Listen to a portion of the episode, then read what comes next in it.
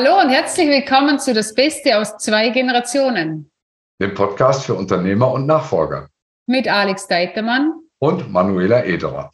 Ja, schön, dass du wieder mit dabei bist und reinhörst. Ja, wir freuen uns sehr und haben ein äh, interessantes Thema für alle Familienunternehmen, nämlich Gleichbehandlung versus Gerechtigkeit. Für wen genau, Alex, erklär das ein bisschen genauer, ist, äh, ist genau dieser Podcast gedacht? Ja, der Podcast ist für alle äh, Familien gedacht, die ein Unternehmen haben. Ähm, aber auch für Leute, die gar kein Unternehmen haben, kann das interessant sein, weil äh, ich in meiner Praxis jetzt schon mehrmals erlebt habe, dass Menschen bemüht sind, durch Gleichbehandlung Gerechtigkeit herzustellen und sich wundern, dass es nicht funktioniert.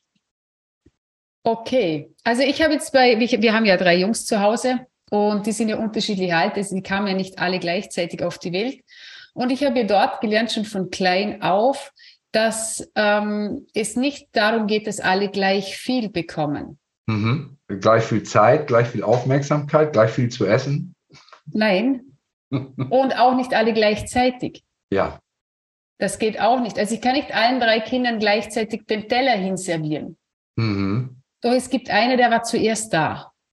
Ja. Das ist der Älteste. Das heißt, du behandelst deine Kinder nicht gleich. Nein. Geht ja gar nicht. Es sind ja unterschiedliche Individuen, mhm. unterschiedlich alt. Und äh, systemisch gesehen hat der Jüngste sowieso am meisten bekommen, weil er kam als letztes und hat von allen Großen bekommen. Ja, und ich finde auch interessant, dass wenn man jetzt mal um, ähm, unabhängig vom Alter das sieht, und das ist ja, wenn die Kinder noch ganz klein sind, um, ähm, extrem unterschiedlich. Der eine ist gerade geboren und braucht noch deine Brust und der andere uh, eben schon nicht mehr. Wenn die Kinder jetzt ein bisschen älter sind, ich sag mal nicht so weit auseinander, dann könnte man ja meinen, dass man die ziemlich gleich behandeln kann. Aber ich finde, das kann man nicht, weil oh, sie sind, sind ja auch sehr unterschiedlich. Und ein Kind das sehr selbstständig ist, sehr eigenständig ist, braucht weniger Aufmerksamkeit oder auch Zuwendung, Unterstützung als ein Kind, das eben noch nicht so selbstständig ist und eigenständig ist. Kriegt automatisch von der, von der Mutter, aber auch von den, von den Eltern und auch wahrscheinlich von den Geschwistern mehr Aufmerksamkeit, mehr Zuwendung, mehr Zeit.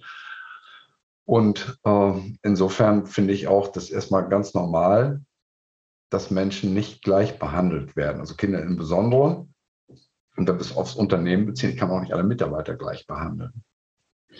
Nein, nur ähm, aus systemischer Sicht her, weil ich eine Systemikerin bin und äh, sehr viel mit äh, Familiensystemen arbeite, ist es natürlich sehr wichtig zu schauen, wer hat welche Rangordnung. Also wann ist wer geboren? Und auch wenn, also wenn ich jetzt bei unseren Jungs schaue, auch der Drittgeborene, der oft zu hören bekommen hat, ja, du hast dich entschieden, an der dritten Person zu, äh, Position zu sein. Und der Erstgeborene, das wissen wir alle, der, der oder die eine Erstgeborene ist, das ist echt eine Challenge, weil die dürfen viel weniger Dinge und haben es viel anstrengender als äh, der dritte, vierte oder fünfte. Und äh, da darauf zu achten, auch dem Erstgeborenen seinen, seine Zeit und seinen Platz zu geben. Nur was ich jetzt in Familienunternehmen feststelle, und da schauen wir mal, wie es dir geht, Alex, ist, dass da Familiensysteme und Unternehmenssysteme vermischt werden und dann wird es etwas gefährlich.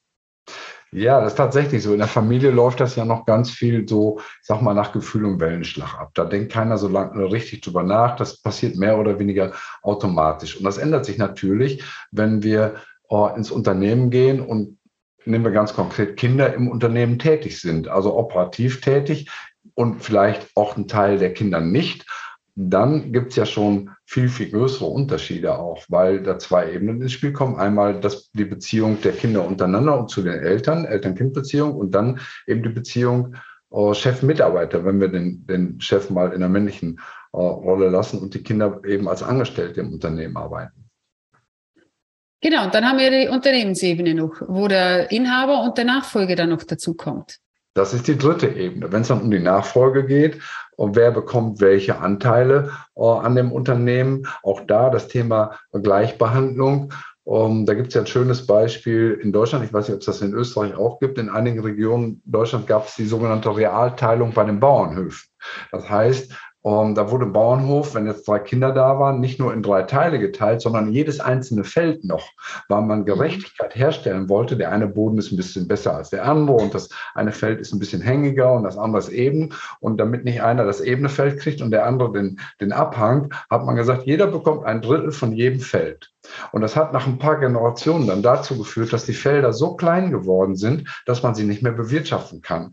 Weil wenn man nur noch einen Meter hat, und ein Schlepper aber 1,50 Meter baut, das muss man praktisch übers Nachbarfeld fahren, um das eigene noch zu bewirtschaften. Und es ist wirklich ganz, ganz extrem und traurig, dass ganze Landstriche heute in Hessen und Baden-Württemberg und ich glaube auch in Rheinland-Pfalz nicht mehr bewirtschaftet werden. Da ist wirklich Steppe, da ist äh, Unland, äh, da wächst wieder Wald, weil die Eigentumsverhältnisse so stark, zersplittert sind, dass es nicht mehr bewirtschaftbar ist. Da findet man nicht mehr raus, wer ist welcher Eigentümer und Pachtverträge und praktisch gar nicht mehr möglich. Und wenn man sich das auf Firmenanteile ähm, bezieht, und es gibt ja leider auch Großfamilien, Unternehmerfamilien, wo das in mehreren Generationen immer aufgeteilt und vererbt worden ist. Da gibt es dann hunderte von, von Gesellschaftern mit Mini-Anteilen, die alle was zu sagen haben wollen. Keiner hat Ahnung vom Geschäft und am Ende oh, ist nur noch Stillstand angesagt. Ja, was ich halt merke, wenn ich mit den Seniors, also zeitlang durfte ich ja die Generationenwechsel ganz begleiten. Heute begleite ich ja hauptsächlich den Nachfolger äh, oder die nächste Generation. Und ähm, damals durfte ich feststellen, mit denen, wo ich dort gesprochen habe, da geht es ganz viel um, ich möchte ja ein gerechter Vater sein mhm. und es richtig machen. Also ja, keinen Fehler zu machen und nicht, dass mir irgendein Kind noch irgendwas ankreidet und vorhält, äh, dass da irgendetwas nicht gut gelaufen ist oder dass ein Kind zu wenig bekommen hat.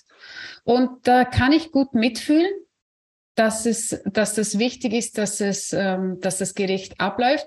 Doch im Ende gibt's keine, also dass es ein Ei-Kuschelkurs, das ist so oder so nicht da. Also selbst wenn ich als Vater oder Mutter das gerecht machen möchte, ist die Frage, ob das für das Unternehmen so gericht ist und ob das Unternehmen überhaupt gefragt wurde, ob es denn zum Beispiel einfach in fünf, vier oder fünf Teile aufgeteilt werden möchte oder ob es sein kann, dass es danach vernichtet wird.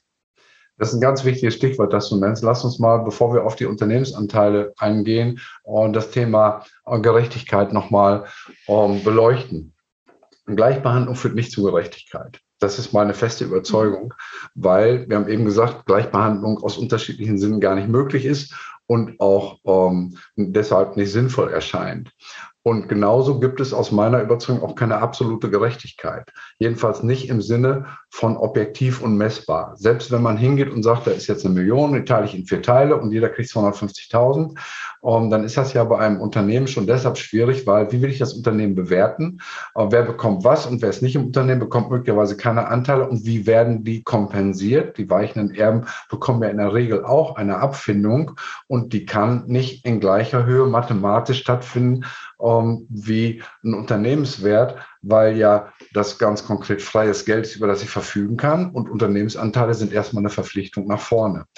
Und deshalb ist für mich eine ganz wichtige Erkenntnis, die ich auch gerne hier mitgeben möchte, dass erstmal Gleichbehandlung nicht zu Gerechtigkeit führt, und zweitens auch eine absolute Gerechtigkeit nicht möglich ist, sondern, und jetzt kommt der entscheidende Punkt, schließt sich der Kreis zu dem, was du gesagt hast, es gibt nur eine gefühlte Gerechtigkeit fühle ich mich gerecht behandelt am Ende eines solchen Prozesses? Das ist die große Frage und da ist meine Überzeugung, das geht nur und das wird nur stattfinden, wenn man darüber spricht und wenn man wirklich eine konstruktive Diskussion führt, die am Ende zu einer Lösung führt, wo sich alle mit wohlfühlen. Und das ist ein Gefühl und keine, ja. keine Zahl oder keine Formel, die man irgendwie, ich sag mal, um, mathematisch ableiten oder, oder umsetzen kann. Es ist wirklich das Gefühl, das am Ende zu Familienfrieden führt oder eben auch zu Streit, wenn dieses Gefühl nicht erfüllt ist oder auch Erwartungen nicht erfüllt werden. Ja, und da dürfen wir wieder einsteigen in die Glaubenssätze, denn wenn wir Kinder fragen,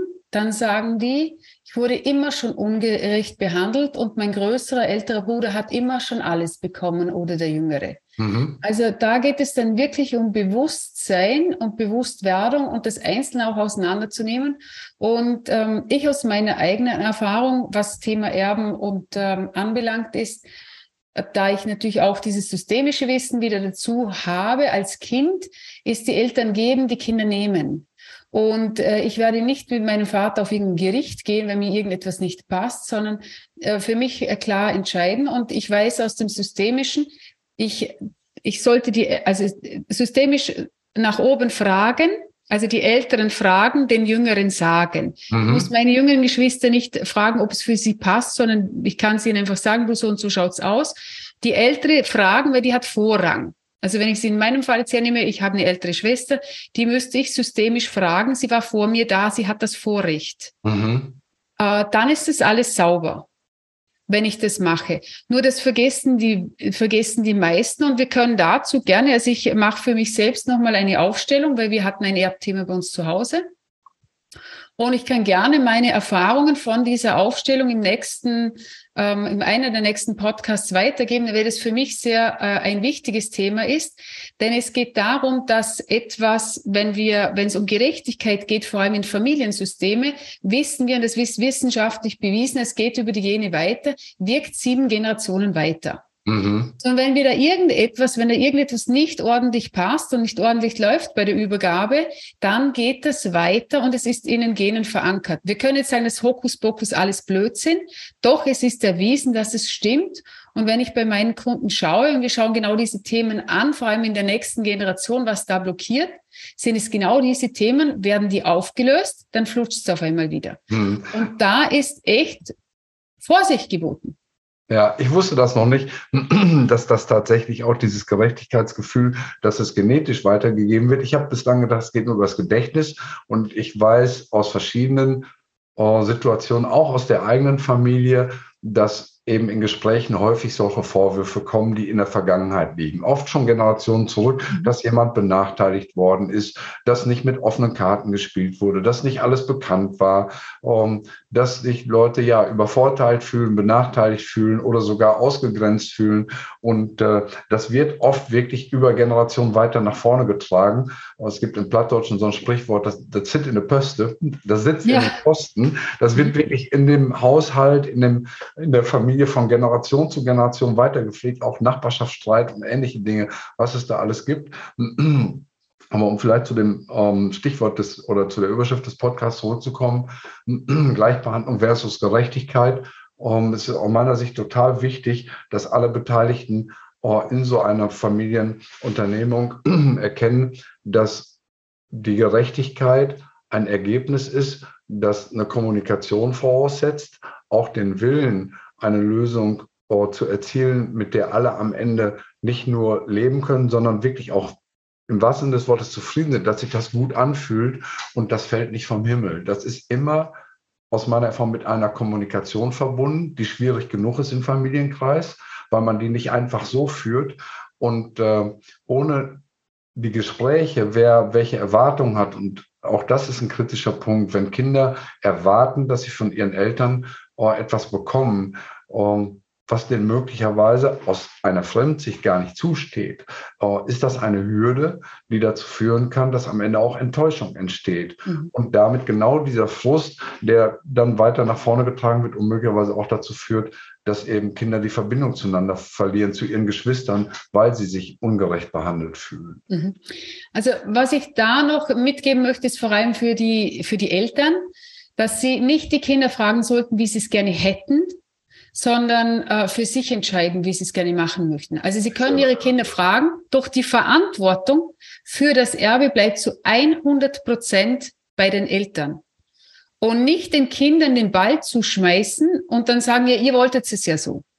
Sondern die Verantwortung ist ganz wichtig, muss bei dem bleiben, dem es gehört. Und der, dem es gehört, der entscheidet, wo es auch hingeht. Und ähm, weil ansonsten wird's, wird das Spiel vermischt und das Spiel mit Verantwortung abgeben, das machen wir sehr gerne. Dann werden wir zu Opfern, Tätern äh, und am Ende wollen wir noch was retten. Und wenn wir wirklich im Schöpfermodus bleiben wollen, und in unserer Kraft geht es darum, in der vollen Verantwortung zu sein. Und ich sage nicht, dass das einfach ist. Und darum empfehle ich, ich wenn es da irgendwelche Herausforderungen gibt, hol die Hilfe. Mach ja, das nicht alleine bin dir sehr dankbar für das Beispiel. Du hast gesagt, ähm, die Verantwortung bleibt ähm, bei den bestehenden Eigentümern. Das heißt für mich, und das ist eine Waage, dass auch die die äh, Kompetenz zu entscheiden auch bei der Generation, bei der Eigentümergeneration liegt. Denn das muss immer äh, im Gleichgewicht sein. Wenn ich Verantwortung trage, dann muss ich auch die Entscheidungskompetenz haben. Ich kann nicht sagen, ich entscheide etwas und du trägst die Verantwortung dafür. Oder mhm. umgekehrt, du entscheidest und ich muss äh, die Verantwortung dafür. Das funktioniert nicht. Es muss immer in einer Hand liegen und so lange, und das ist eben so Eigentum verpflichtet, auch den Spruch kennt jeder und da wird er sehr konkret, Eigentum verpflichtet, an der Stelle eben auch zu der Entscheidung. Ich kann mich beraten, ich kann das abstimmen, ich kann versuchen, um Einklang herzustellen innerhalb der Familie und auch mit den Kindern, aber am Ende ist es eine Entscheidung, wie es gemacht wird, die immer bei dem liegt, dem sie auch obliegt. Und das ist nun mal der Eigentümer. Genau, und da gibt's halt eben auch beim Eigentümer zu schauen, was ist die Motivation dahinter, warum möchte er es so machen? Ist es wirklich neutral gesehen oder äh, ist es aus Harmoniesucht, was wir fast alle haben, aus Sucht dazu zu gehören, dass die Familie weiterhin so existiert, aus Angst, jemanden zu verletzen, und da wirklich mm, neutral zu sein. Und das ist echt, also dieses Thema hier ist jetzt kein leichtes Thema. Das machen wir gleich Anfang vom Jahr. Alex, du forderst gleich die Leute wieder raus.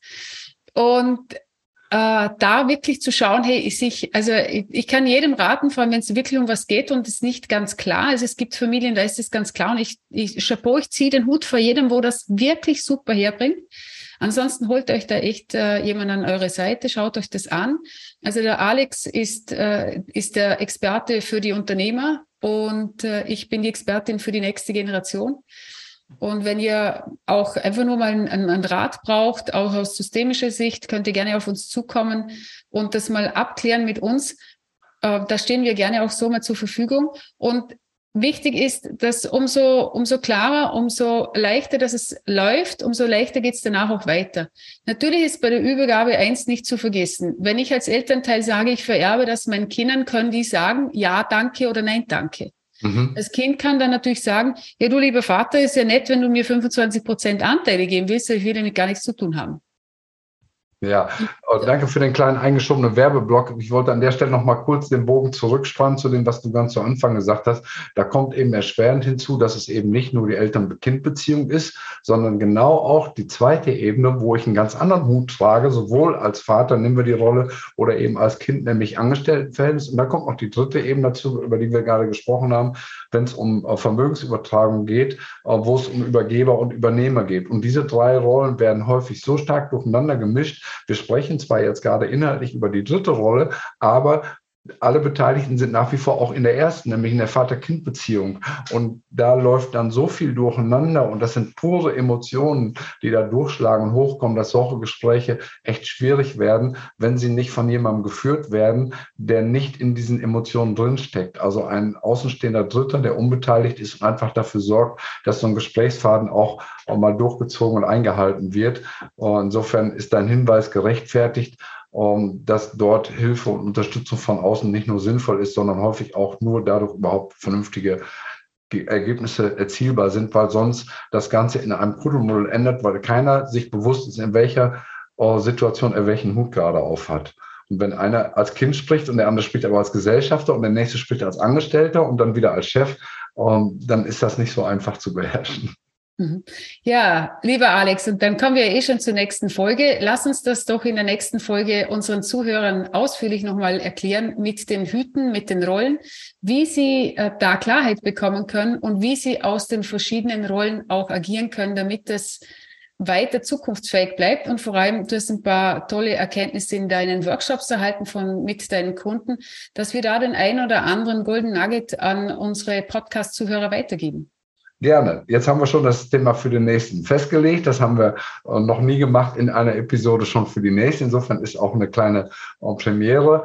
Ähm, und weil es eben ähm, von der Ausstrahlung, die zweite ist im neuen Jahr, möchte ich gerne abschließen noch mit guten Wünschen äh, fürs neue Jahr an alle Zuhörerinnen und Zuhörer und auch Zuschauer und Zuschauerinnen auf YouTube. Alles Gute fürs neue Jahr 2023 und ja, bis zur kommenden Episode. Ja, ich freue mich auch, dass 2023 ein kreatives, innovatives und spannendes Jahr wird.